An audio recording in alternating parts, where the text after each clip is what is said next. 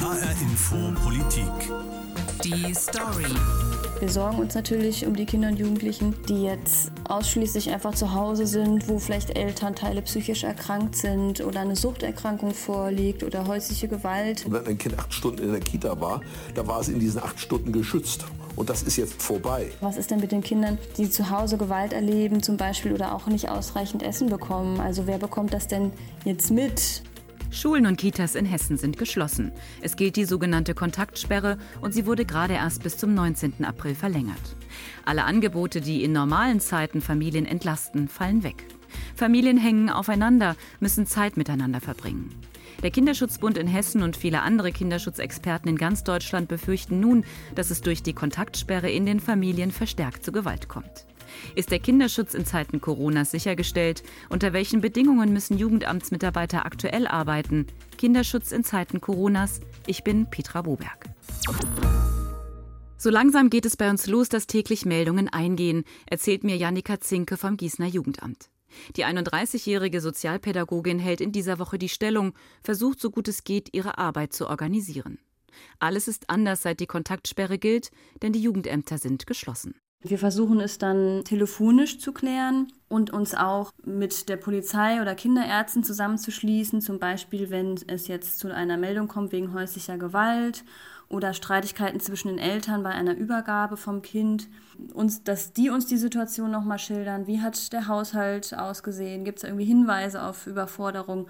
Und war mit dem Kind alles in Ordnung? Persönliche Kontakte sind ab sofort die Ausnahme. Beraten wird per Telefon, E-Mail oder Brief. Und dennoch, für die 31-Jährige gilt wie für alle anderen Sozialpädagogen der 33 Jugendämter in Hessen. Trotz Corona sind die Grundrechte von Kindern nicht abgeschafft, auch nicht die gesetzlichen Vorgaben, die alle im Paragraph 8a SGB 8 festgehalten sind. Janika Zinke weiß, auch in der Pandemie steht jede Jugendamtsfachkraft bei Gericht weiterhin dafür gerade, dass kein Kind zu Schaden kommt. Und das macht ihr Druck, denn ihre Arbeitsbedingungen sind noch schlechter als vor der Krise. Wir müssen einfach gucken, wie kann der Kinderschutz unter diesen Umständen, unter den aktuellen sichergestellt werden, unter diesen besonderen Bedingungen. Doch was heißt das für eine Pandemie? Aus dem hessischen Sozialministerium heißt es auf Nachfrage, die kommunalen Jugendämter sind für die ambulanten und teilstationären Leistungen der Kinder- und Jugendhilfe zuständig. Der konkrete Hilfebedarf ist im Einzelfall im Rahmen von Hilfeplanverfahren gegebenenfalls auch unter Hinzuziehung der Schule zu erörtern. Anders als in anderen Ländern gibt es in Hessen nur ein rudimentäres Landesjugendamt. Die Jugendämter können sich selbst organisieren und haben das auch getan. Direkt nachdem die Schulen und Kitas geschlossen wurden, haben sie entschieden, vor allem die Kinder und Jugendlichen zu schützen, für die ein sogenannter Schutzplan von Seiten des Jugendamtes vorliegt. Einfach, um die Familien zu entlasten, die schon ohne Corona den Alltag kaum schaffen, weil Aggressionen oder Überforderung normal sind. Diese Kinder werden also weiterhin in den Kitas und Schulen betreut. Zuletzt nun hat das Sozialministerium in einer Erweiterung der Corona-Verordnung nachgezogen. Demnach dürfen Kinder in einer Kita oder in der Kindertagespflege betreut werden, falls das zuständige Jugendamt es zur Sicherung des Kindeswohls für dringend erforderlich hält. Das gilt übrigens auch für die Osterferien. Ich frage nach bei den Jugendämtern und merke schnell, die Städte sind unterschiedlich schnell in der Umsetzung. In Wiesbaden zum Beispiel werden Kinder bereits in Kitas und Schulen betreut, die unter dem Radar der Jugendämter sind. In Gießen bislang nur Kita-Kinder. Wir sorgen uns natürlich um die Kinder und Jugendlichen, die jetzt ausschließlich einfach zu Hause sind, wo vielleicht Elternteile psychisch erkrankt sind oder eine Suchterkrankung vorliegt oder häusliche Gewalt auch zunimmt weiter und die Kinder dem einfach ja schutzlos ausgeliefert sind, sich auch niemanden anvertrauen können erstmal. Ähm, ja, weil einfach Schule oder Kita als Institutionen, die ein Auge auf die Kinder haben, wegfallen, die uns aber sonst eben auch Gefährdungen melden und weitergeben, wo die Kinder sich auch anvertrauen. Um das Kindeswohl zu schützen, werden im Notfall natürlich noch Hausbesuche durchgeführt, erzählt die 31-jährige Sozialpädagogin aus Gießen. Immer dann, wenn das Kindeswohl in Gefahr ist, das Kind aus der Familie genommen werden muss. Doch was ist ein Notfall? Wie kann Janika Zinke das entscheiden, wenn sie nur noch telefonieren kann, die Kinder nicht mehr sieht? Schwierig, sagt sie und setzt auf eine enge Zusammenarbeit mit der Polizei und den Kinderärzten. Aber ein schlechtes Bauchgefühl bleibt, nicht nur bei ihr. Ich bekomme viel Rückmeldung aus den Jugendämtern. Viele Sozialpädagoginnen beschreiben, wie sie seit dem Lockdown versuchen, mit den Familien in Kontakt zu bleiben, wo sie Probleme sehen. Die meisten von ihnen wollen anonym bleiben. Für die Kinder und Jugendlichen sowie deren Familien stellt die aktuelle Situation eine Herausforderung, aber auch Gefahr dar. Der Kinderschutz wird in den Jugendämtern weiterhin sichergestellt. Jedoch ist nicht mehr jeder Hausbesuch möglich. Zudem fallen Beratungsgespräche und Hilfeplangespräche aus. Dadurch findet kaum Kontakt mit Klienten statt und es ist kaum möglich zu wissen, wie es den Familien geht. Ich versuche mit den Familien und Helfern über Telefonate einige Fragen zu klären und zu unterstützen. Besonders der Umstand, dass die Kinder ausschließlich zu Hause betreut werden und der Blick von Schulen und Kindergärten fehlt, stellt ein großes Risikopotenzial dar. Zudem wird es eine Herausforderung, nach der Pandemie wieder eine gute Bindung zu den Familien aufzubauen. Gespräche und die Arbeit sind sehr belastend. Dies begründet sich dadurch, dass es nur noch wenige Möglichkeiten gibt, eine Hilfe zu installieren. Die freien Träger können ihre Arbeit nur noch bedingt ausführen. Dadurch stoßen wir sehr schnell an die Grenzen und die Umsetzbarkeit einer Hilfe. Aktuell hat sich die Arbeitssituation geändert. Das Team wurde in zwei Gruppen aufgeteilt und arbeitet abwechselnd. So soll eine Ausbreitung des Coronavirus verlangsamt werden. Viele Mitarbeiter aus unserem Team sind über 60 Jahre alt oder haben kleine Kinder und sind dadurch zu Hause. Ab heute wird also unser Team sehr klein sein. Es wird sich die nächsten Wochen zeigen, wie die Arbeit umgesetzt werden kann. In vielen Jugendämtern sind die Teams aktuell sehr klein. In der Corona-Krise rächt sich die schlechte Ausstattung der Jugendämter. Zu viele Fälle für zu wenig Personal, zu wenig bis keine Diensthandys, die jetzt Videoanrufe bei den Familien ermöglichen würden. Hinzu kommt, dass viele Jugendämter noch nicht mit elektronischen Akten arbeiten. Diese würden jetzt die Arbeit von zu Hause ermöglichen. Und es fehlen nach Recherche von HR Info hessenweit Masken, Handschuhe und Schutzanzüge. Die Kommunen befänden sich diesbezüglich im Einzelkampf, erzählt mir Michael Hofmeister vom Hessischen Städtetag. Die Schutzausrüstung sei nicht das einzige Problem, sagt Sandra Krause-Ackermann vom Jugendamt in Wiesbaden. Durch das Kontaktverbot seien fast alle Strukturen weggebrochen, die die Familien sonst entlasten. Schulen, Kitas, Vereine, die ganze Freizeitgestaltung und die Großeltern. Außerdem die stationären und ambulanten Angebote. Das betrifft vor allem Kinder, die Schutz brauchen, die normalerweise zum Beispiel in Tagesgruppen gehen, um die Familien zu entlasten. Auch diese Angebote finden nicht mehr flächendeckend statt.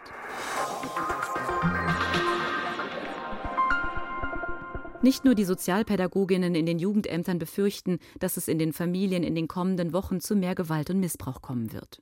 Rainer Becker von der Deutschen Kinderhilfe war über 20 Jahre Polizeidirektor. Er kennt die unterschiedlichsten Formen von Gewalt und Missbrauch an Kindern.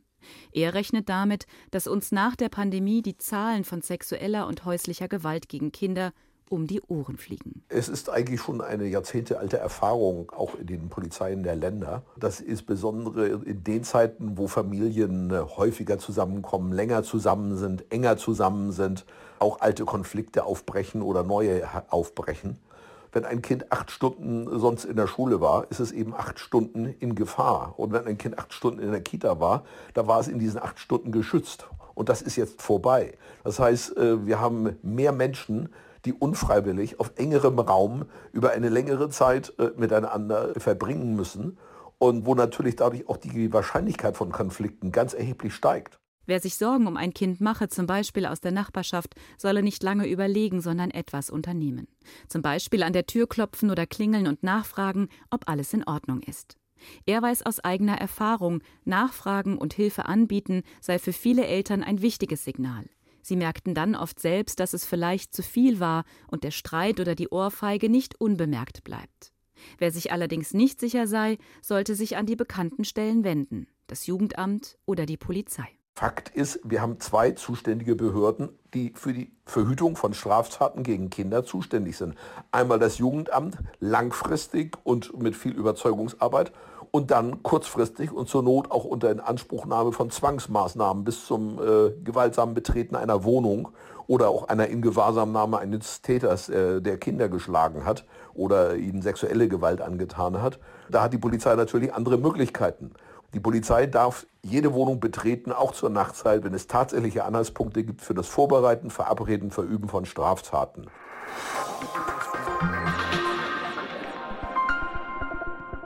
Das hessische Sozialministerium schreibt vor gut einer Woche an die ambulanten und stationären Träger der Jugendhilfe, die wirksamste Maßnahme, um die Ausbreitung des Virus zu verlangsamen, sei die Reduzierung persönlicher Kontakte. Es müsse abgewogen werden, ob eine vorübergehende Aussetzung des Betriebs unter dem Gesichtspunkt der Gewährleistung des Kindeswohls möglich sei. Jugendämter müssen in der Corona-Krise also abwägen zwischen Infektionsschutz und Kindeswohl. Eine katastrophale Entwicklung finden Wissenschaftler aus ganz Deutschland, die im Kontext Kinderschutz forschen und lehren. Und sie fordern einen nationalen Krisenstab für mehr Kinderschutz in der Corona-Krise. Maud Zittelmann hat die Debatte angestoßen. Sie ist Pädagogikprofessorin an der Frankfurter University of Applied Sciences. Frau Zittelmann, Sie und viele Ihrer Kollegen machen sich große Sorgen um den Kinderschutz in Zeiten der aktuellen Corona-Pandemie. Was befürchten Sie ganz konkret? Ja, wir machen uns zum einen Sorgen um ganz normale Familien, die jetzt unter Existenzangst sind, wo die Kinder nicht mehr zum Kindergarten gehen und nicht mehr in der Schule und den ganzen Tag alle aufeinander sitzen. Äh, das kann natürlich in Familien zu für die Kinder schwierige Situationen führen, bis hin zu Gewalt, die sich entzünden kann dann zwischen Paaren oder auch unmittelbar gegen die Kinder. Alles ist ja aktuell geschlossen. Die Kitas sind zu, die Schulen sind zu, Kinder können nicht mehr auf die Spielplätze und auch andere Schutzschirme fallen weg, zum Beispiel die Großeltern. Was macht das mit den Familien? Die Familien sind natürlich dadurch viel stärker auch belastet, dass die Kinder nicht mehr tagsüber weg können, ja, und ähm, zwischendrin zumindest stundenweise mal Entlastung ist. Das mögen manche gut wegstecken und sich sogar freuen und schöne Dinge mit den Kindern machen. Für andere aber, die vorher schon belastet waren und ähm, die den Hort gebraucht haben oder die Krippe oder gar spezielle Hilfen zur Entlastung, für die kann es jetzt tatsächlich zu einer massiven Anspannung führen, die dann äh, auf die Kinder niedergeht als unter Umständen seelische und körperliche Gewalt. Sie haben viele Sorgen jetzt beschrieben um die Kinder und Jugendlichen in Deutschland. War das sozusagen Ihr Anstoß, diesen Appell an die Landes- und Bundespolitik zu formulieren? Der Hauptanstoß waren weniger die Sorgen um die Kinder, die jetzt in normalen Familien vorübergehend stärker belastet werden. Äh, der Hauptanstoß war tatsächlich die Sorge, äh, die ich hatte über äh, Berichte aus der Praxis und die eben auch Kolleginnen von mir gehört hatten, dass ähm, zunehmend ambulante Hilfen die Familien nicht mehr aufsuchen, dass die Tagesgruppen, die für Kinder, die sonst eigentlich ins Heim müssten, ähm, da sind, äh, dass die plötzlich teilweise geschlossen worden sind und dass sogar aus den Heimen Kinder nach Hause beurlaubt worden sind in manchen Gruppen oder auch in der Psychiatrie Kinder nach Hause beurlaubt worden sind, in Situationen, in denen sie jetzt aber faktisch ganz ungeschützt sind und nicht mal zur Schule gehen oder in die Kita. Diese Kinder haben mir tatsächlich hier ganz äh, große Sorgen gemacht und im Austausch mit Kolleginnen habe ich festgestellt, dass es denen nicht anders geht. Daraus entstand dann erstmal eine Initiative zu dritt, zu sagen, wir schreiben das jetzt auf und äh, wenden uns an die anderen Kolleginnen und haben dann äh, binnen kurzer Zeit sehr, sehr viel Zustimmung bekommen. Das ging in Windeseile innerhalb von 24 Stunden durch alle möglichen Verteiler durch Deutschland. Und äh, der Aufruf, den wir dann geschrieben hatten, wurde bis jetzt in kurzer Zeit von 100 120, 125 Fachkollegen gezeichnet, die in unserem Bereich wissenschaftlich arbeiten. Viele von uns betreuen Praktikanten, viele von uns haben Studierende im, in der Praxis und über die hören wir natürlich auch die Berichte von dem, was die erleben in den Jugendämtern und in den Heimen und in den Tagesgruppen unmittelbar, ohne dass wir das jetzt hier eins zu eins wiedererzählen können. Was erwarten Sie nun von der Politik? Ich erwarte, dass es eine klare Haltung gibt, dass Kinderschutz in der Krise nicht weniger, sondern mehr werden muss, dass er weitergehen muss für alle Kinder, von denen wir wissen, dass sie gefährdet sind und äh, eben ein Auge richten muss auf alle Kinder, von denen wir das verstärkt mitkriegen müssen, weil sie eben nicht mehr in der Kita oder der Schule sind. Also es braucht eine Haltung der Politik und damit verbunden braucht es dann natürlich auch Maßnahmen. Kinderschutz ist ressortübergreifend, da fällt äh, die Jugendhilfe rein, da fällt aber auch das Familiengericht und die Justiz mit rein. Wir haben den medizinischen Kinderschutzbereich und wir haben das Kultusministerium den Bereich der Schule. Alle diese muss man zusammendenken, weil alle diese gemeinsam auch Kinder schützen. Und ähm, ich glaube, dass es gute Konzepte im Augenblick schwer von der Basis entwickelt nach oben gibt im Umgang mit der Krise, sondern dass bestimmte Maßnahmen klar sein müssen. Zum Beispiel, dass die ambulanten Hilfen auf jeden Fall weiterlaufen müssen und gut ausgerüstet werden mit Infektionsschutz, damit sie Hausbesuche machen können und die Kinder erreichen. Zum Beispiel, dass die Notaufnahmeplätze in Kinderheimen noch aufgestockt werden, weil wir damit rechnen müssen, dass es doch auch Kinder gibt, deren Eltern jetzt krank werden, die nirgendwo anders hin können. Wie sind denn die Reaktionen auf Ihren Appell? Ich hatte mich letzte Woche schon äh, eigenständig als Person an die hessische Landesregierung gewendet, äh, ans Sozialministerium. Und jetzt haben wir nochmal an die Landtags- und Bundestagspräsidenten geschrieben. Noch haben wir keine Antwort, das ist auch kurz. Aber es gab doch Ereignisse, die damit zusammengefallen sind. Hier in Hessen wurde innerhalb kürzester Zeit immerhin entschieden, dass Kinder, die aus Risikofamilien kommen, auch weiterhin den Kindergarten besuchen können, wenn das Jugendamt das wichtig findet. Das war eine unserer Forderungen, die ist jetzt erfüllt. Nicht erfüllt ist, dass die auch weiterhin zur Schule gehen können sollten, weil natürlich gerade die älteren Kinder nicht mehr im Hort sind, sondern die sitzen dann zu Hause. Wir hatten gestern eine Pressemitteilung der Bundesministerin, die, was die klare Haltung zum Kinderschutz angeht, ganz auf der Linie ist, die wir in dem Appell auch fahren, zu sagen, Kinderschutz muss jetzt eher ausgebaut als reduziert werden, die deutlich mit uns äh, der Ansicht ist, dass Kinderschutz systemrelevant ist und die darin arbeitenden Personen eben entsprechend auch ermöglicht äh, bekommen, da zu arbeiten. Einmal, indem die eigenen Kinder betreut werden. Das wäre eine Konsequenz daraus, aber auch zum Beispiel durch Ausstattung, die jetzt angepasst an die Krise hochgefahren wird. Sowohl Infektionsausstattung, aber auch mobile, mobile Möglichkeiten, Laptops, ähm, Diensthandys, anderes, was die Jugendämter brauchen, um jetzt die Kinder gut zu versorgen in den Familien. Maud Zittelmann, Professorin für Pädagogik an der Frankfurter University of Applied Sciences, fordert einen nationalen Krisenstab für mehr Kinderschutz in der Corona-Krise. Mittlerweile haben 125 Wissenschaftler aus ganz Deutschland ihren Appell unterschrieben. HR Info Politik. Die Story. Meine vielen Gespräche und Anfragen zeigen eines ganz deutlich. Kinder und Jugendliche in der Corona-Krise zu schützen, ist herausfordernd für die Jugendämter, die verantwortlichen Politiker, aber auch die Eltern. Berichte aus den EU-Mitgliedstaaten zeigen schon jetzt, durch die Ausgangssperre sind Kinder, aber auch Frauen einem höheren Risiko von Gewalt und Missbrauch ausgesetzt als vor der Corona-Krise. Auch weil es offenbar schwieriger ist, sich Hilfe zu holen. Das belegen Zahlen aus Frankreich. Bei dortigen Notrufstellen gingen weniger Anrufe ein als sonst. Frauen und Kinder werden von ihren Peinigern offenbar davon abgehalten, telefonisch Hilfe zu rufen. Und es gibt auch schon erste Untersuchungen aus der chinesischen Stadt Wuhan. Die Millionenstadt gilt als Ausgangspunkt der Pandemie. Die Bewohner standen zwei Monate unter Quarantäne. Diese wurde inzwischen zwar gelockert, aber unser Korrespondent Steffen Wurzel berichtet aus Shanghai, dass die dortigen Frauenhäuser in der Zeit der Quarantäne dreimal so viele Opfer häuslicher Gewalt verzeichneten. Offizielle Zahlen und Statistiken zum Thema gibt es nicht. Wie sehr die häusliche Gewalt in China in den vergangenen Wochen also genau zugenommen hat, könne sie nicht sagen, räumt Lin Shuang ein. Aber der Trend sei klar.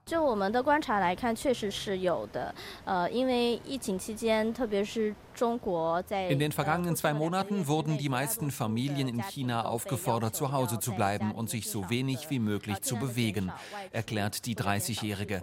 Sie engagiert sich in Shanghai mit Freundinnen und Freunden gegen häusliche Gewalt. Durch die Bewegungseinschränkungen hat der Stress in den Familien enorm zugenommen. Kinderbetreuung, Heimunterricht, zusätzlicher Aufwand im Haushalt und dazu ständig schlechte Nachrichten. Wenn Familien in so einem Umfeld eng aufeinander sitzen, dann entstehen schnell Konflikte. Die Sicherheitsbehörden aber sind damit beschäftigt, das Virus einzudämmen. Für die Bekämpfung häuslicher Gewalt und für die Betreuung der Opfer bleibt da kaum Zeit. Erst seit rund vier Jahren gibt es in China ein Gesetz, mit dem häusliche Gewalt verfolgt und geahndet werden kann. Ein großes Bewusstsein für die Anliegen der Opfer gebe es in dem bevölkerungsreichsten Land der Welt aber noch nicht, sagt Lin Shuang. In Coronavirus-Krisenzeiten sogar noch weniger als sonst.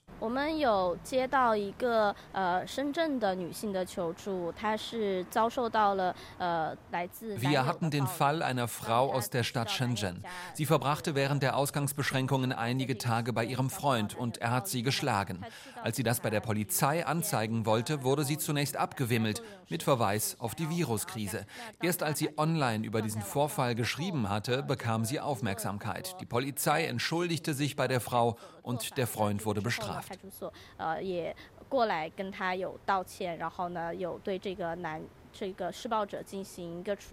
In den meisten chinesischen Medien spielte das Thema häusliche Gewalt während der Coronavirus-Krise in den vergangenen Wochen keine Rolle. Einige auf soziale Themen spezialisierte Online-Medien haben den Aspekt aufgegriffen. So berichtet das Nachrichtenportal Sixtone über einen Landkreis in Hubei, wo die Menschen wegen der Viruskrise fast zwei Monate lang zu Hause bleiben mussten. Die Anzeigen wegen häuslicher Gewalt hätten sich dort, in diesem Landkreis, allein im Februar verdreifacht, wird ein pensionierter Polizist in dem Artikel zitiert. Er engagiert sich heute für eine nichtstaatliche Organisation. Die 30-jährige Lin Shuang aus Shanghai hofft, dass bei den chinesischen Behörden das Bewusstsein für häusliche Gewalt wächst, um bei künftigen vergleichbaren Krisen besser reagieren zu können. In dem Bericht von Steffen Wurzel aus Shanghai haben wir eben gehört, dass es in der Zeit während der Ausgangssperre mehr Gewalt gegenüber Frauen gab. In Deutschland wird statistisch gesehen pro Stunde eine Frau von ihrem Partner gefährlich verletzt, auch ohne Pandemie.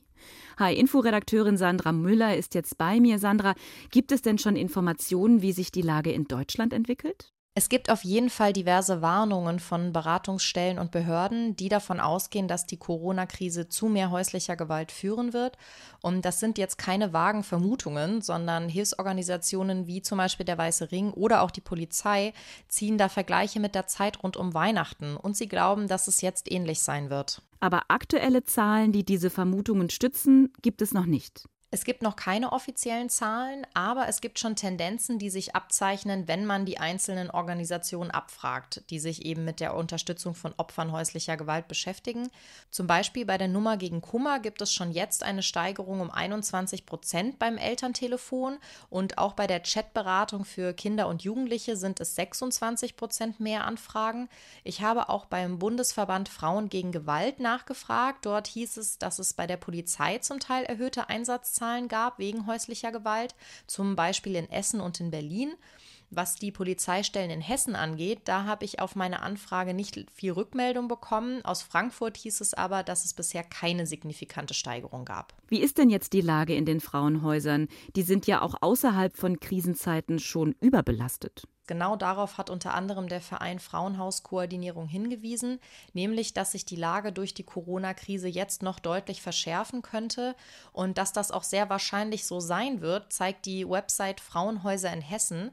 Dort gibt es eine interaktive Karte, wo man sehen kann, welche Frauenhäuser im Bundesland noch Plätze frei haben und da sind aktuell bis auf zwei alle komplett voll. Und das Frauenhaus muss dann eben versuchen, diese Frauen irgendwie anders unterzubringen, also zum Beispiel in Frauenhäusern bundesweit. In Kassel hat sich wohl bisher nicht so viel verändert. Allerdings hat die Stadt Kassel dort jetzt zwei Ersatzwohnungen zur Verfügung gestellt, um die Frauen unterzubringen. Ähnliche Infos habe ich dazu auch aus Hamburg und Berlin gehört, dass Hotels oder Ferienwohnungen angemietet wurden. Und auch in Offenbach ist man da wohl mit der Stadt im Gespräch. Vielen Dank, Sandra Müller. Umso wichtiger ist es jetzt, Jugendämter, Frauenhäuser oder auch Wohngruppen besser auszustatten. Die Personaldecke war ja schon vor Corona dünn und jetzt wird sie noch dünner. All diese Mitarbeiter, und es sind ja meistens Frauen, gehören aktuell nämlich nicht zu den systemrelevanten Berufen. Sie fallen in der Corona-Krise aus, da sie ihre Kinder zu Hause betreuen müssen oder selbst zu Risikogruppen gehören. Das muss sich ganz dringend ändern, fordert auch der Hessische Städtetag und verhandelt bereits seit Tagen mit dem hessischen Sozialministerium. Schützenhilfe bekommt er dabei nun endlich aus Berlin. Bundesjugendministerin Franziska Giffey hat Bund, Länder und Kommunen dazu aufgefordert, nun alles zu tun, damit Kinder und Jugendliche, aber auch Frauen während der Corona-Krise vor Missbrauch und Gewalt geschützt sind. Mitarbeiterinnen der Kinder- und Jugendhilfe seien systemrelevant, weshalb es für ihre Kinder eine Notbetreuung in Kitas und Schulen geben sollte. Das wäre ein erster Schritt, einer von vielen, sagen all jene Wissenschaftler, die einen nationalen Krisenstab für den Kinderschutz in Corona-Zeiten fordern. Die Antwort aus dem hessischen Sozialministerium steht allerdings noch aus. Den Podcast zur Sendung finden Sie auf hrinforadio.de und in der ARD Audiothek. Mein Name ist Petra Boberg.